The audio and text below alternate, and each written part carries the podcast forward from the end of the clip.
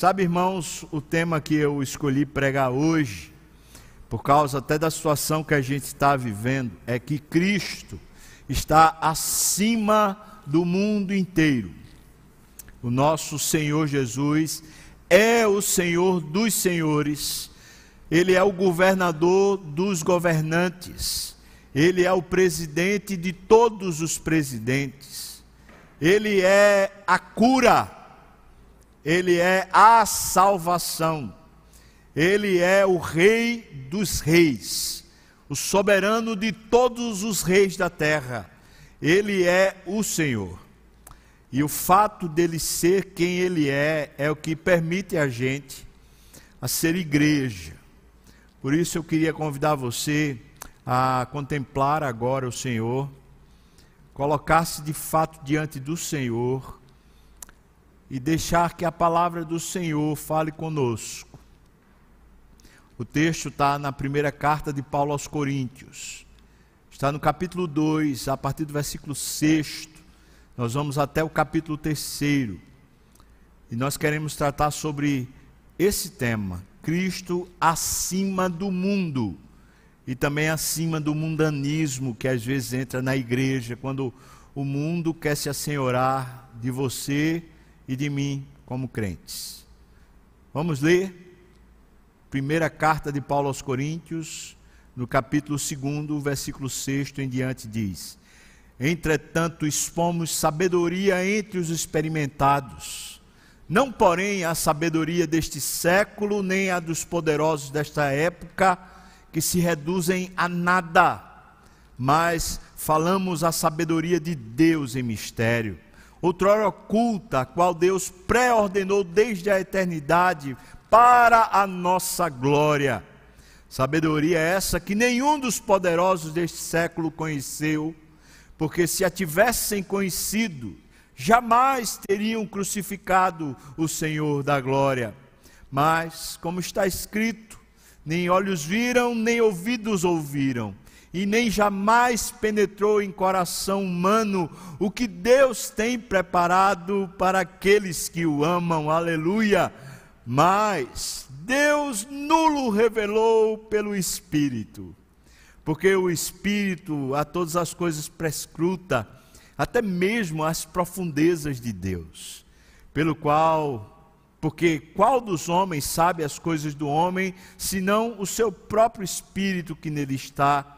Assim também, as coisas de Deus, ninguém as conhece senão o próprio Deus. Ora, nós não temos recebido o Espírito do mundo, e sim o Espírito que vem de Deus para que conheçamos o que por Deus nos foi dado gratuitamente. Disto também falamos, não em palavras ensinadas pela sabedoria humana, mas ensinadas pelo Espírito, conferindo coisas espirituais com espirituais. Ora, o homem natural não aceita as coisas do Espírito de Deus porque lhes são loucura e não podem entendê-las, porque elas se discernem espiritualmente. Porém, um homem espiritual julga todas as coisas, mas ele mesmo não é julgado por ninguém. Pois quem conheceu a mente do Senhor que o possa instruir? Nós, porém, temos a mente de Cristo. Eu, porém, irmãos, não vos pude falar como a espirituais, e sim como a carnais, como crianças em Cristo. Leite vos dei a beber, não vos dei alimento sólido, porque ainda não podíeis suportá-lo, nem ainda agora podeis, porque ainda sois carnais. Porquanto, havendo entre vós ciúmes e contendas, não é assim que sois carnais e andais segundo o homem? Quando, pois, alguém diz, eu sou de Paulo, e o outro, eu sou de Apolo, não é evidente que andais segundo os homens. Quem é Apolo? Quem é Paulo? Servos por meio de quem creste, e isto conforme o Senhor concede a cada um. Eu plantei, o Apolo regou, mas o crescimento veio foi de Deus. de modo que nem o que planta é alguma coisa, nem o que rega, mas Deus que dá o crescimento. Ora, o que planta e o que rega são um, e cada um receberá o seu galardão segundo o próprio trabalho, porque de Deus somos cooperadores, lavoura de Deus, edifício de Deus sois vós. Amém. Vamos orar mais uma vez, irmãos. Meu Senhor e Pai, por graça e misericórdia, aplica a tua palavra, dando-nos entendimento. Ajuda-nos, Senhor, como precisamos de ti. No nome de Jesus. Amém. Amém. Meus irmãos, Paulo, quando está escrevendo a Coríntios, ele está preocupado com o mundo entrando na igreja. Esse é a grande preocupação de Paulo e a carta vem em vários aspectos tratando dessa mundanização da igreja. E a perspectiva de Paulo para tratar isso é que Cristo é maior do que o mundo. Quando alguém está em Cristo, certamente o mundo não consegue entrar nele. E quando a gente fala que o mundo está entrando na igreja, a gente está falando sobre o mundo persuadir-nos. Não estamos falando apenas da organização, mas estamos falando das pessoas. Cada pessoa, cada indivíduo que faz parte da igreja, pode se deixar, à medida do. Né, um e outro é diferente, mas pode se deixar levar pelos conceitos, pela maneira, pela, pelo entendimento que o mundo tem. É sobre isso então que Paulo escreve. E quando ele está tratando, logo aqui no começo da sua carta, ele está falando sobre a distinção entre a sabedoria do mundo e a sabedoria de Deus. E nós vamos tratar sobre isso.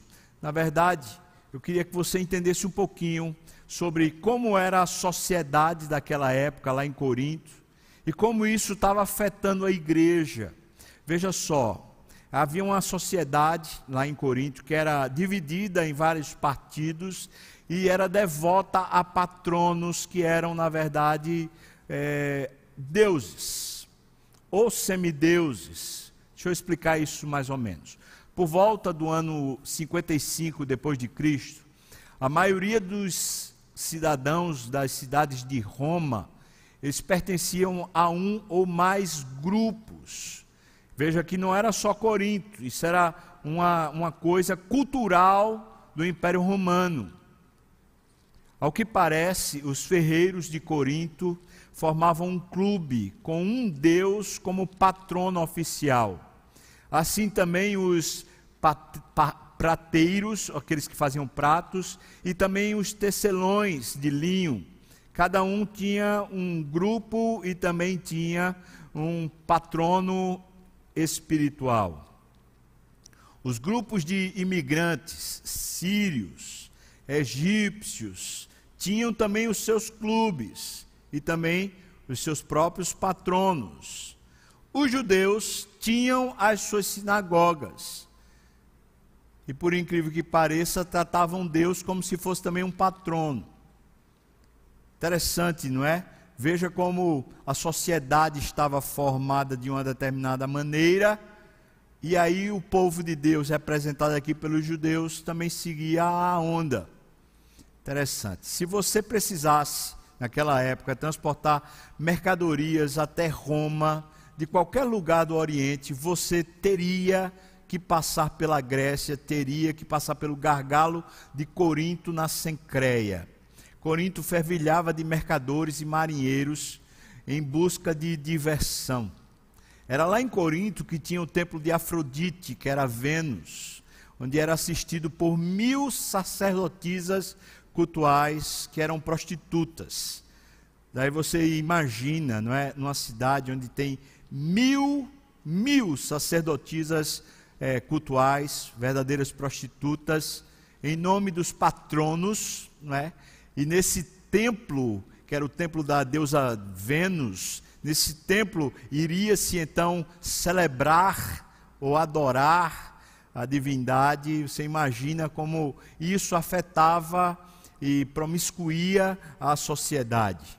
Embora Corinto não fosse Atenas, ainda tinha uma outra particularidade interessante. A classe alta de Corinto alimentava pretensões filosóficas e se orgulhava de sua sabedoria. Então vamos lá. O povo, além de estar dividido em guetos e grupos, que cada grupo desse tinha o seu próprio patrono, portanto, tinha o seu próprio Deus, ou pelo menos o seu ideal, além de eles estarem divididos assim, eles também estavam divididos em classes hierárquicas e sendo Corinto uma cidade grega, ainda estava dividida entre os, os ignorantes e os sábios. É mais ou menos isso, por isso a gente poderia dizer que é uma sociedade dividida em grupos e devotas de patronos. Se esses patronos não fossem divindades, eram homens sábios, eram os eruditos, eram os que tinham um maior conhecimento, um maior reconhecimento também social. E a igreja? Como é que a igreja ficava na, na cidade de Corinto? A igreja ficava pressionada pelos costumes da sociedade, e é por isso que Paulo precisou escrever a carta, a primeira e depois a segunda, e nós sabemos que houve também uma terceira carta, que fica justamente entre a primeira e a segunda carta. Havia na igreja de Corinto representantes de praticamente todas as camadas sociais. Nem a elite dominava, nem os camponeses, mas todos, desde o tesoureiro da cidade até o escravo, homens e mulheres essas diferentes experiências de vida geravam tensões dentro da comunidade cristã.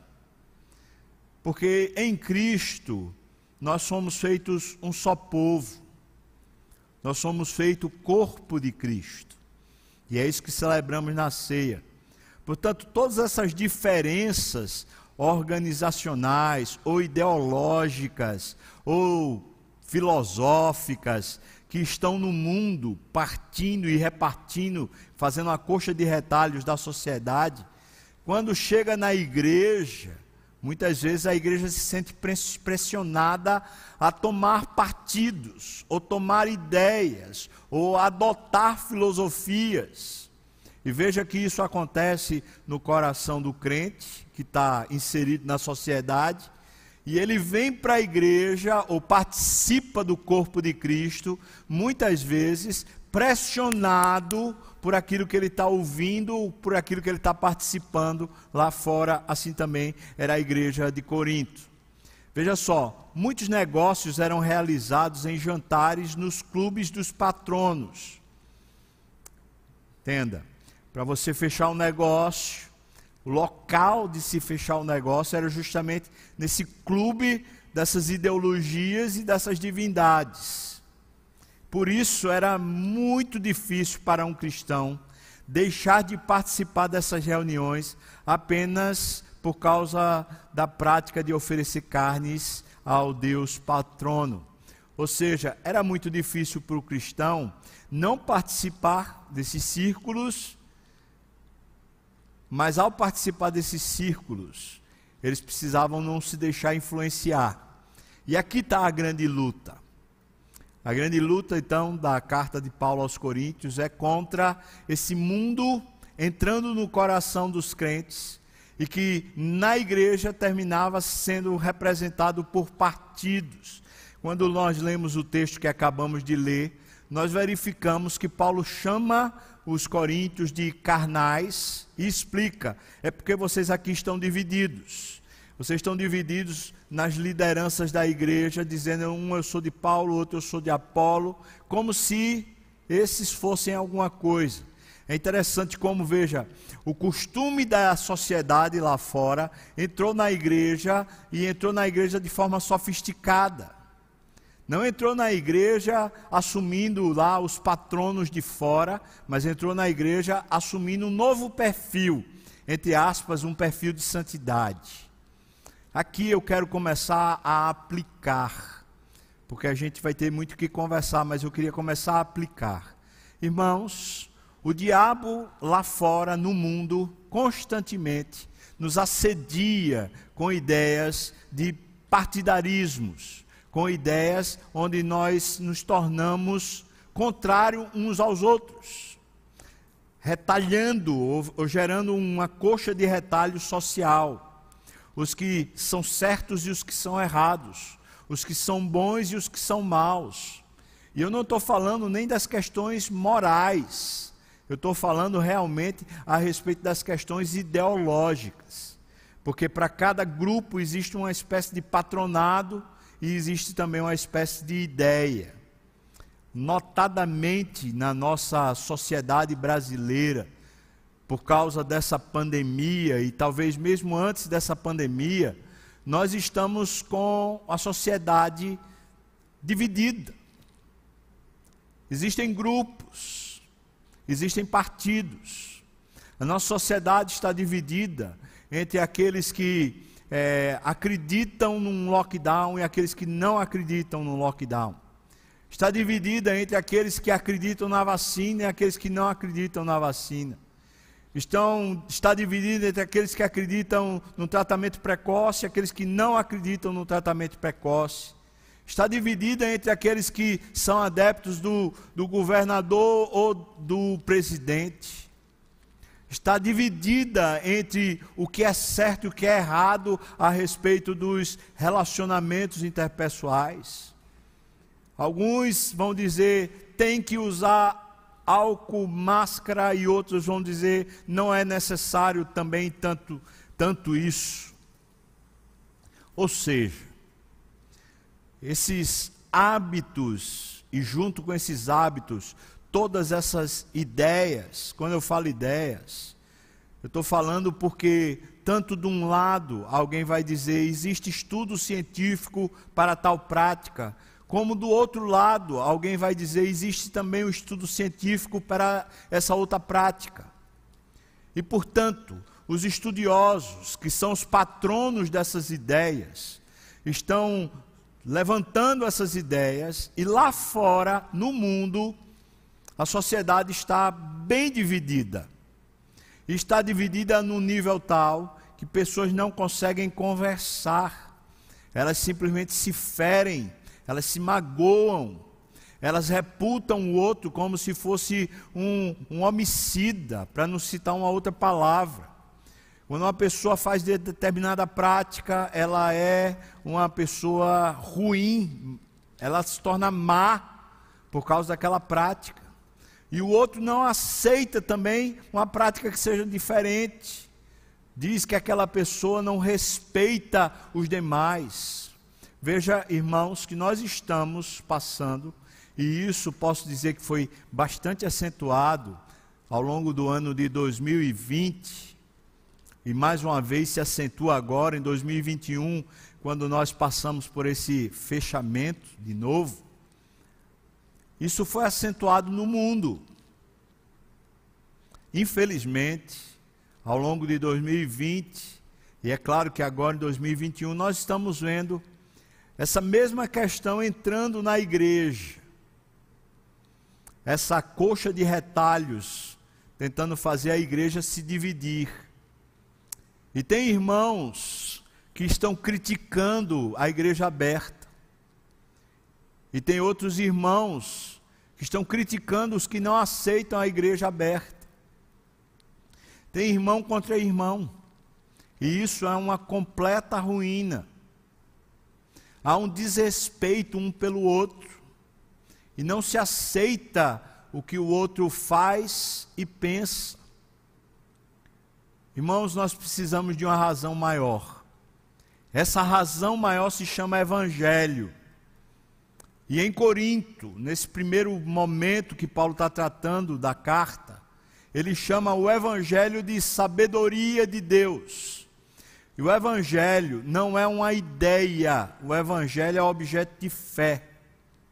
É por isso que eu queria que você se detivesse um pouquinho hoje, e realmente prestasse atenção aqui, olhasse nos meus olhos, porque o que existe para a gente tratar hoje talvez tire eu e você de uma lama que está tentando se entranhar na nossa alma, uma resistência, uma raiva, uma indignação contra o outro. Talvez você já está sentindo isso, e eu posso dizer para você que houve momentos até aqui nessa jornada em que eu comecei a sentir, mas Cristo tem me livrado de ter raiva. Eu sei que muitos irmãos falam mal da minha postura, outros irmãos falam mal de quem me critica. Mas isso hoje precisa cair por terra no nome de Jesus. Porque ninguém aqui, nem eu, nem você, é dono da razão. Mas a Bíblia é, e ela tem uma sabedoria para todos nós. Por isso, eu queria que você desse uma olhada, porque logo no começo, aqui nos primeiros versículos do capítulo 2, nós vamos encontrar Paulo tratando sobre a sabedoria do mundo e a sabedoria de Deus. E primeira, o primeiro ponto dessa pregação é Quais são as características da sabedoria do mundo que está tentando influenciar a gente, pressionar a gente lá fora, lá no mundo, pressionar a gente para a gente terminar se tornando sectarista? Primeira característica está aqui no versículo 6 de 1 Coríntios, capítulo 2. Ele diz: Entretanto, expomos sabedoria entre os experimentados, não porém a sabedoria deste século nem a dos poderosos desta época que se reduzem a nada. Perceba que a sabedoria deste século, a sabedoria do mundo, é, portanto, a exposição do poder humano. A sabedoria do mundo é a exposição do poder humano que se reduz a nada, no versículo 6. 1 Coríntios também, capítulo 3, versículo 3, diz: Porquanto havendo entre vós ciúmes e contendas, não é assim que sois carnais e andais segundo o homem. Veja que a sabedoria do mundo, a sabedoria deste século, ela também é persuasiva e provocativa. Veja que ele diz: assim há entre vocês ciúmes e brigas. Por quê? Porque elas persuadem a, a mente da gente. A palavra ciúmes no grego é zelos. É o tipo de cuidado que fica tão entranhado na alma da gente que gera na gente uma briga contra o outro, uma revolta contra o outro, ciúmes e contendas. A gente se torna briguento, rixoso. A sabedoria do mundo, portanto, ela é persuasiva e é provocativa. Lá em Tiago, capítulo 3, versículos 13 a 18, nós encontramos uma, uma, maneira ainda maior de explicar o que é a sabedoria deste século. Diz assim: olha, portanto, havendo entre vós, né, desculpa, quem entre vós é o sábio e inteligente? Esse que é sábio e é inteligente, mostre, demonstre em mansidão de sabedoria, mediante condigno proceder e as suas obras.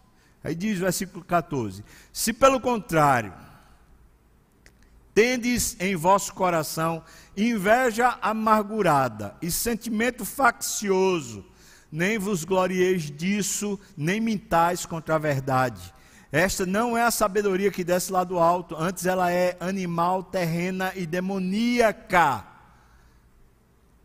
Versículo 16: Pois onde há inveja e sentimento faccioso, aí há confusão e toda espécie de coisas ruins.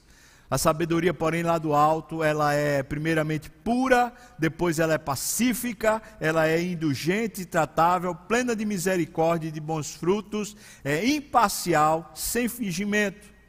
Ora, é em paz que se semeia o fruto da justiça para os que promovem a paz. Ora, quais são essas características lá em Tiago? Veja que diz aqui, versículos 13 e versículo 14. Ele diz que ela é mentirosa, mentirosa, sabedoria do mundo desse século é mentirosa e ela traz amargura. Veja que diz: se tem em vosso coração inveja amargurada e sentimento faccioso. Veja que ela traz amargura e veja que ela é mentirosa, porque ele diz: nem vos glorieis disso, nem mintais contra a verdade. A quarta característica que Tiago revela para nós sobre essa sabedoria do mundo, a sabedoria desse século, é que ela é animalesca. ou seja, são das pulsões naturais do nosso ser. Ela é animalesca e é demoníaca, ou seja, quem governa esses impulsos é o próprio diabo. Veja o versículo 15: diz: Antes ela é terrena, animal e demoníaca. E também, depois, quando você vai um pouquinho mais adiante, versículo 16, versículo 16 especialmente diz: onde é, há essa inveja, onde há essa sabedoria maligna ou deste século, onde há inveja, diz ali há um sentimento faccioso, há confusão e toda espécie de coisa ruim. Portanto, ela também é divisionista e ela é maligna. Se a gente sabe então quais são as características dessa sabedoria do mundo, a sabedoria desse século, a gente pode começar a avaliar o nosso próprio coração. Será que eu estou sendo tomado por um patrono ou por uma ideologia lá do diabo, lá fora, no mundo. Quanto a essas questões da pandemia, eu estou sendo tomado e, portanto, eu estou me tornando um divisionista sobre o pretexto de zelo, sobre o pretexto de cuidado, eu estou me tornando amargurado, eu estou me tornando um litigioso, um briguento, um murmurento, será? Vou repetir quais são as características da sabedoria deste século. Primeiro, ela é uma exposição do poder humano que se reduz a nada. Segundo, ela é persuasiva e provocativa. Ela tem cara de zelo, mas na verdade é para a gente ficar briguento. Ela é mentirosa e traz amargura, a gente não se sente bem. Quarto, ela é animalesca e é demoníaca, ela é tomada pelo diabo, é o diabo quem gerencia ela. Quinto, ela é divisionista e é maligna, é para provocar o mal. Portanto, irmãos, se o mundo está entrando no nosso coração, nós terminamos como povo de Deus, uns contra os outros, nos queixamos, murmuramos, brigamos e achamos que o outro não, não tem amor, ou que o outro não respeita, ou que o outro não é bom, ou que o outro deveria ser mais corajoso, ou deveria ser mais arrojado, ou deveria ser mais crente, e nós brigamos uns contra os outros como se alguém de nós tivesse detentor de uma sabedoria maior mas a sabedoria do alto, ela não é assim. A sabedoria de Deus, as características da sabedoria de Deus é o ponto 2. E a gente pode ver aqui no, na carta de Paulo aos Coríntios, no capítulo 2, dos versículos 7 até o versículo 16. Veja o que, é, que é, caracteriza a sabedoria de Deus no caso. Primeiro, ela é oculta ao mundo mas para nós é a nossa glória. Está aqui no versículo 7, veja que diz: outrora oculta. Deus, entretanto, pré-ordenou essa, essa sabedoria desde a eternidade para a nossa glória. Está falando do Evangelho. O mundo não entende Cristo morto na cruz para nos salvar e quando fala para nos salvar, é nos salvar do, do, mundo e nos salvar dos perigos, nos salvar do medo, nos salvar de qualquer coisa que queira prender o nosso coração. O mundo não entende isso. O mundo acha que a única maneira de, de se salvar é através de uma precaução, ou de uma previdência, ou através de atos nós, pelo Evangelho, cremos que a nossa salvação, que a nossa cura, que a nossa, nosso, nossa providência está nas mãos do Senhor. Portanto, a primeira característica é que a sabedoria de Deus é oculta ao mundo e é para nós a nossa glória. É isso que enche nosso coração de paz. Segundo, versículo oitavo. Os poderosos não a conhecem. Ela não é conhecida do poder humano, essa sabedoria de Deus. Veja o que está aqui no versículo 8: diz: Nenhum dos poderosos deste século conheceu. Versículo 9: A sabedoria de Deus também é vista e é ouvida pela fé. Ou seja, o que faz a gente entender a lógica do Evangelho, o poder do Evangelho é a fé não é um saber, mas é um crer de todo o coração. Versículo 9 diz: Nem olhos viram, nem ouvidos ouviram, nem jamais penetrou em coração humano o que Deus tem preparado para aqueles que o amam. Mas aí veja que no próximo versículo 10 diz: Mas Deus nulo revelou pelo Espírito. Ou seja, é a fé que nos faz entender, é a fé que nos faz ver, é a fé que nos faz ouvir o verdadeiro Evangelho, que é a salvação para todo aquele que crê. Salvação, salvação é justamente quando a gente está precisando, quando a gente está no aperto, quando a gente está se sentindo prestes a morrer, prestes a se perder. É nessa hora que a salvação precisa operar. Quarto, versículo 10 e 11: a sabedoria de Deus é revelada pelo Espírito Espírito Santo, mas Deus nulo revelou pelo Espírito, porque o Espírito Santo prescruta todas as coisas, até mesmo as profundezas de Deus. E então ele pergunta assim: me diga uma coisa, qual é dos homens que consegue discernir o que passa no coração do outro homem? Não, só a própria pessoa vai conseguir discernir, é isso que ele diz no versículo 11. Aí ele diz: assim também, o que está no coração de Deus, só o Espírito de Deus é quem vai conhecer, e é Ele quem nos revela. Versículo 12 diz que a sabedoria de Deus é recebida pela graça. Veja o que diz para nós aqui: diz, para que conheçamos o que por Deus nos foi dado gratuitamente, ou seja, é conhecida não pelos nossos méritos, nem pelo nosso esforço. Eu poderia dizer assim que a salvação de Deus, o poder de Deus, a cura de Deus, a previdência de Deus, o cuidado de Deus conosco é reconhecido pela graça e não pelo nosso esforço, não pelo nosso merecimento. Versículo 13, a sexta característica a sabedoria de Deus é ensinada pelo Espírito Santo. Veja que ela é revelada pelo Espírito Santo, ela é recebida pelo Espírito através da graça, ela é ensinada pelo Espírito Santo. Versículo 13 diz: Mas ensinadas pelo Espírito, conferindo coisas espirituais com espirituais. Sétimo, versículo 14 a sabedoria de Deus é aceita e discernida pelo Espírito de Deus. Veja que ele diz no, no, final do versículo 14: diz, porque as coisas espirituais se discernem espiritualmente. Ou seja, ela só é aceita e ela só é discernida pelo Espírito. Veja que no, no, começo do versículo 14 ele diz: O homem natural não aceita as coisas do Espírito de Deus, porque eles são loucura e ele não pode entendê-las. Logo, nós a recebemos pelo Espírito e nós a discernimos espiritualmente. Portanto, é obra de fé, não é obra de razão humana.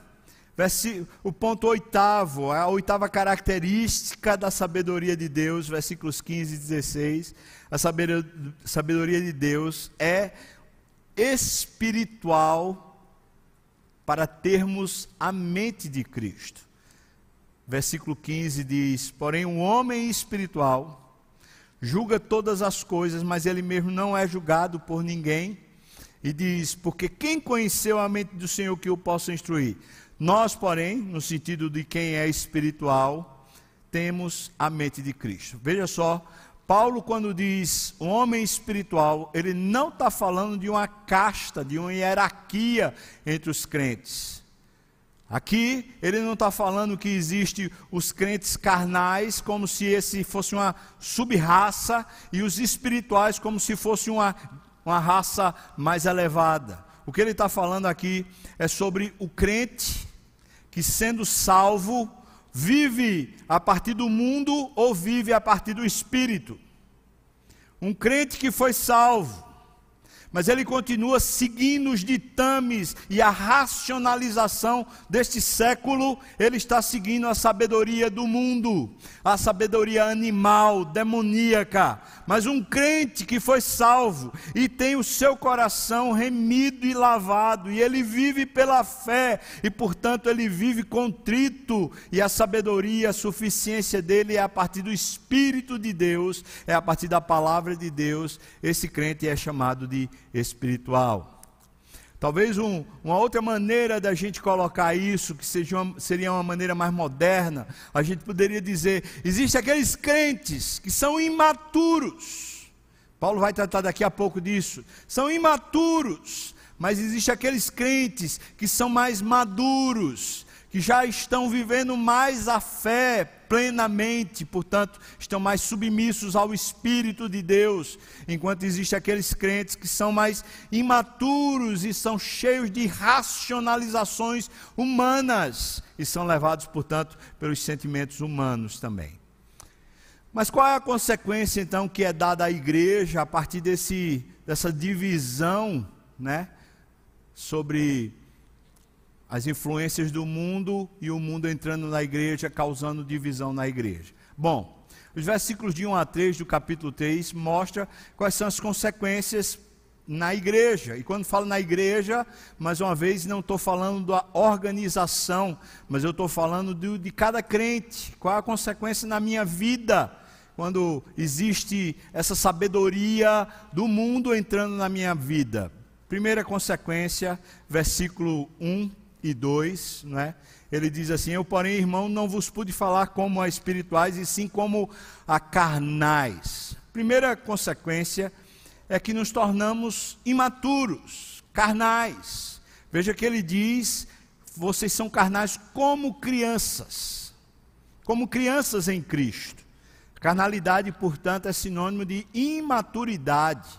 Ou seja, é gente que continua sendo levado pelos hábitos e conceitos do mundo e não levados e guiados pelo Evangelho, pelo Espírito de Deus, pelo poder de Deus. Então, a primeira consequência é carnalidade. A palavra que é usada aqui no grego é sarkikos.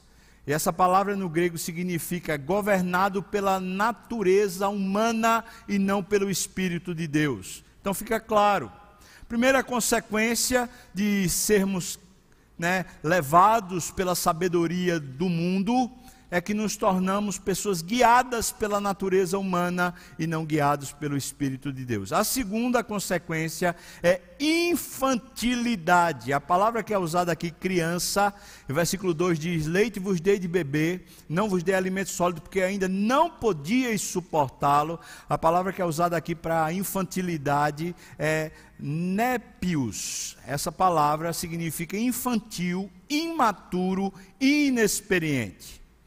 Portanto, o que causa divisão no nosso meio não é o nosso zelo, nem é o nosso cuidado uns com os outros, nem o cuidado com a sociedade, mas é essa imaturidade quando o mundo começa a ditar para a gente como a gente deve viver. Quando o mundo começa a determinar a nossa ética, a nossa postura, a nossa moral, o mundo não pode determinar para nós como devemos viver. Terceira consequência para a igreja divisões e animosidades. A palavra que é usada são duas palavras que são usadas aqui quando ele fala ciúmes e contendas no versículo 3. A palavra ciúmes é zelos e a palavra contendas é eres. Zelo no interesse de uma pessoa ou uma coisa. É quando a gente é zeloso no interesse de uma coisa então, quando a gente está zeloso no interesse da pandemia ou no interesse da saúde, a gente termina se tornando assim, divisionista e cheio de animosidade. Ciúmes, um zelo no interesse de uma pessoa ou no interesse de uma coisa. Mas a palavra eres, que significa contendas, pode significar fúria de indignação, também pode significar rivalidade invejosa e contenciosa, disputa e discussão. Ou seja, quando a sabedoria do mundo está tomando nosso coração e nós nos tornamos mundanizados, então nós pegamos uma causa, nós pegamos alguma coisa e nós nos tornamos zelosos, e o zelo vai gerar em nós esse tipo de fúria, indignação. Eu não suporto que façam isso, eu não suporto que sejam desse jeito, eu não suporto que, que não tenha isso ou não tenha aquilo outro, e nós nos tornamos divididos, briguentos, rixosos. cheios de fúria, cheios de indignação, com uma rivalidade, uma disputa, uma contenção, uma discussão. É isso que marca, então, como consequência para a igreja. Mas, irmãos, o final desse texto que lemos é a revelação de que Cristo está acima do mundo. É por isso que esse é o título do sermão: Cristo está acima do mundo. Eu queria de, definir isso em três aspectos. Cristo acima do mundo. Primeiro, Cristo é o Senhor quem cria a igreja, mas os líderes sejam na igreja ou sejam líderes lá no mundo, portanto, o governador, o cientista, o médico, o seja lá qual for o título que ele tem, que está na sociedade e, portanto, está lá determinando os saberes. Cristo é o Senhor quem cria a igreja e os líderes são apenas servos. E eu posso dizer isso porque a Bíblia chama, por exemplo, Nabucodonosor de servo do Senhor e era na verdade o imperador. Chama Ciro de servo do Senhor, chama Faraó de servo do Senhor, e eles eram simplesmente operários ou servos do Senhor lá fora, no mundo, nunca foram salvos. Então eu posso dizer, versículo 4 e versículo 5, Cristo é o Senhor quem cria a igreja, e os líderes são apenas servos. Veja só, quando Cristo, desculpa, versículo 4, quando pois alguém diz, eu sou de Paulo, e o outro diz, eu de Apolo, não é evidente que andais segundo os homens? Interessante, né? Como eu falei no começo. Como havia cultura de divisão lá fora, os crentes trouxeram essa divisão para dentro da igreja e agora eles colocaram a roupagem espiritual para essa mesma divisão. Não é isso que está acontecendo conosco. Nós estamos com a sociedade dividida lá fora. Aí nós viemos para a igreja e agora nós colocamos uma roupagem espiritual para essa, essa briga, essa disputa que tem lá fora. Isso é uma vergonha. Ele diz, versículo, versículo, ainda o versículo 4 diz: Quem é Apolo? Quem é Paulo? Versículo 5, na verdade. Então ele diz: servos por meio de quem crestes, conforme o Senhor concedeu a cada um. Ou seja, os líderes, seja na igreja, ou seja lá fora no mundo, que estão, entre aspas, cuidando de nós, são apenas servos. Mas o Senhor, o dono que cria a igreja é Jesus, portanto, Ele está acima. Então preste atenção, meu irmão e minha irmã. Cristo está acima de toda a liderança constituída, porque eles são apenas servos. Eu e você precisamos ouvir mais Cristo. Precisamos ter o nosso coração apaziguado por Cristo. Nós precisamos estar em paz por Cristo. Nós precisamos acreditar mais na salvação de Cristo. Será que eu e você acreditamos de verdade que o dia da nossa partida, o dia da nossa morte está determinado nas mãos de Cristo? Será que eu e você acreditamos de verdade que Jesus Cristo é o Senhor da ressurreição, que ele já venceu a morte e que ele disse para Marta e Maria: Quem crê em mim, ainda que esteja morto, morto, viverá? Será que nós cremos no poder de Cristo? Ele é o verdadeiro Senhor. Segundo, Cristo está acima do mundo. Deus é quem faz a igreja crescer através do serviço do plantio e do serviço da irrigação. Preste atenção, porque quem dá o crescimento para a igreja não é a estratégia humana, é Deus. E é impressionante, pelo menos a realidade que temos vivido aqui na Igreja das Graças, é o crescimento numérico dessa igreja. E nós estamos vendo na sociedade, quanto mais ela está fragilizada por, por todas essas tensões e questões, muito mais as pessoas estão querendo ouvir e querendo receber Jesus. Portanto, eu poderia dizer que Deus está preparando o campo para ser ceifado. O mundo, os perdidos, os sem Deus estão precisando do Evangelho. Deus é quem dá o crescimento, não são estratégias humanas.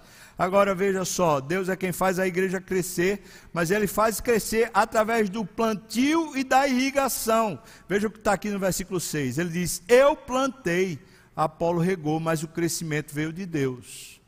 E aí no versículo 7 ele diz: De modo que nem o que planta, nem o que rega é alguma coisa, mas quem é realmente importante é Deus, que dá o crescimento. Qual é o papel, portanto, da igreja no meio desse, desse crescimento? O papel da igreja, o papel meu e seu é essencial para a sociedade, é essencial, porque Deus está dando crescimento. E como vamos fazer se nós não plantarmos e se nós não regarmos? Eu e você somos desafiados por Deus a sermos como Paulo e Apolo e não nos deixarmos levar pelo mundo. Está na hora da gente plantar mais e está na hora da gente regar tudo aquilo que Deus está fazendo crescer. Você está aí inserido na sociedade, no mundo. Não se deixe levar por essas querelas. No nome de Jesus, prega o Evangelho, salvação para todo aquele que nele crê. E uma vez que a pessoa aceitou Jesus como Salvador, então vá e discipule, regue, afofe essa terra, promova crescimento, deixa Deus lhe usar para o crescimento acontecer. Terceiro, Deus está acima, Cristo está acima do mundo, por quê? Porque Deus dá galardão aos servos que cooperam. Terceiro ponto que mostra a proeminência de Cristo sobre o mundo é esse: é que, mesmo o mundo tentando entrar na igreja, a igreja continua prevalecendo e crescendo. E quando ela está crescendo, os servos, os servos, preste atenção, meu irmão, os servos e as servas que cooperam com ele. Porque eu não posso dizer que uma pessoa sem Deus lá fora, está obedecendo à voz de Deus. Ela pode estar comandada por Deus, mas não porque ela esteja obediente à voz de Deus, porque ela é servo do diabo. A Bíblia é quem diz isso. Porque ela tem a sabedoria animal, demoníaca, uma sabedoria divisionista. Mas eu posso dizer para os servos de Deus, eu e você, eu posso dizer que o nosso papel esse papel de plantar e de regar, nós podemos dizer que cooperar com Deus promove, gera galardão para nós. Versículos 8 e 9, ele diz: Ora, o que planta e o que rega são um. Então ele diz: Cada um receberá o seu galardão. E então ele diz, versículo 9: Porque de Deus nós somos cooperadores. E a igreja, na verdade, é uma lavoura de Deus a igreja, na verdade, é um edifício de Deus que está sendo construído. Amém. Então, irmãos, eu faço esse desafio a você, perguntando para você assim: o que é que está enchendo seu coração nesses dias? Logo quando eu recebi o, o decreto, óbvio que na primeira, primeira coisa que, eu, que vem na minha cabeça é, mais uma vez, que prejuízo isso dá para a sociedade? Que prejuízo isso dá para a igreja? Mais uma vez, o culto sendo fechado. Eu não ignoro os desígnios do maligno. Ele quer me aborrecer, quer gerar em mim desânimo. Ele quer gerar em mim uma indignação. Mas ele está derrotado no nome de Jesus. Eu tenho a mente do Evangelho, eu tenho a mente de Cristo.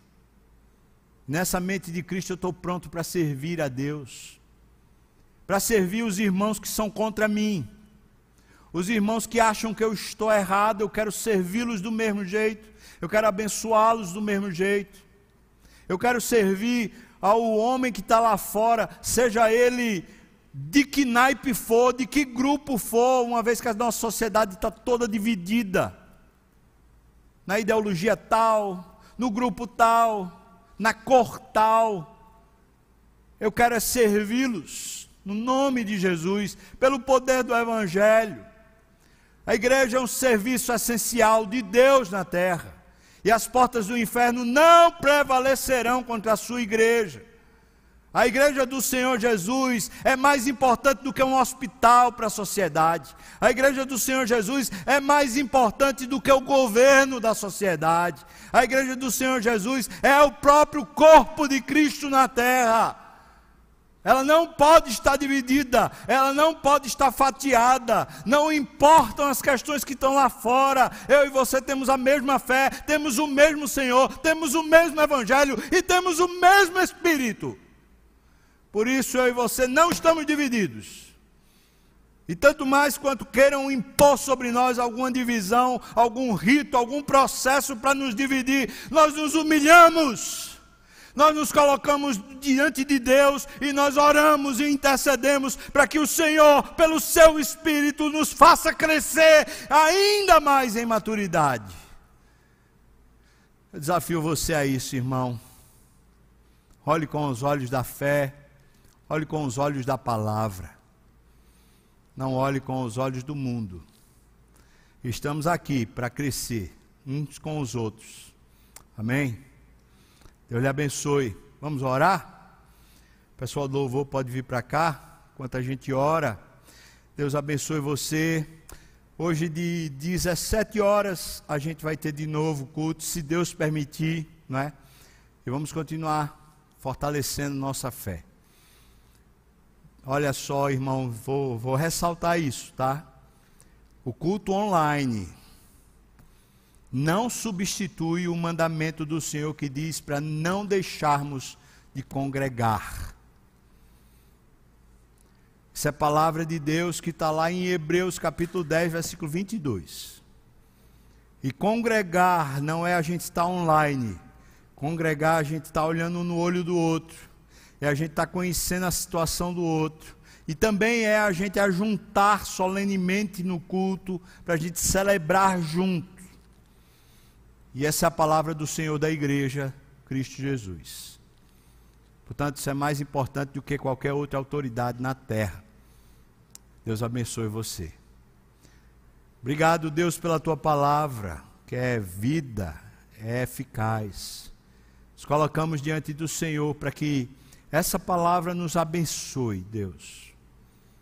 O Senhor mesmo vai ao encontro dos corações e nos dá a unidade por meio do Espírito, Senhor. Abençoa os governantes. Abençoa, Senhor Deus, o nosso governador. Abençoa o nosso prefeito. Abençoa, eu te peço, dando a eles discernimento do mal que eles estão fazendo e do problema que eles estão trazendo para si mesmo, não um problema político, mas espiritual. Porque ainda aqui nesse mesmo capítulo 3, o Senhor fala que a sua igreja, ela é preciosa para o Senhor. E ai daquele que mexe na, naquilo que é precioso para o Senhor. Por isso eu peço que o Senhor os abençoe o Senhor não leve em conta o pecado deles, Pai, mas que o Senhor os abençoe e os faça conhecer o teu amor. O Senhor tenha misericórdia de todas as demais autoridades desse país, seja em que fonte for de poder, se for no poder legislativo, abençoa-os, o poder federal, o poder estadual, o poder municipal. Senhor Deus, se for o poder judiciário, eu peço que o Senhor abençoe em todas as instâncias. O poder executivo, abençoe o nosso presidente, abençoe os ministros, Senhor Deus, assim como abençoe o governador e todos os seus suas secretarias. Abençoa também o nosso prefeito e tudo mais que tiver na execução aqui da nossa cidade, Pai. Nós entregamos todos eles nas tuas mãos e agora nós pedimos pelo teu, teu corpo, teu povo, dá-nos unidade, Senhor. Não nos deixa a mercê das ideias do mundo, mas faz-nos um pelo poder do teu Espírito, no nome de Jesus. Que a graça do nosso Senhor e Salvador Jesus Cristo, o amor de Deus, o nosso querido e amado Pai, comunhão, consolo, a bênção, o poder e o avivamento do Espírito venha sobre nós, o povo do Senhor, não só aqui e agora, mas até quando o Senhor voltar e nos tomar para si. Aleluia. Amém. Amém.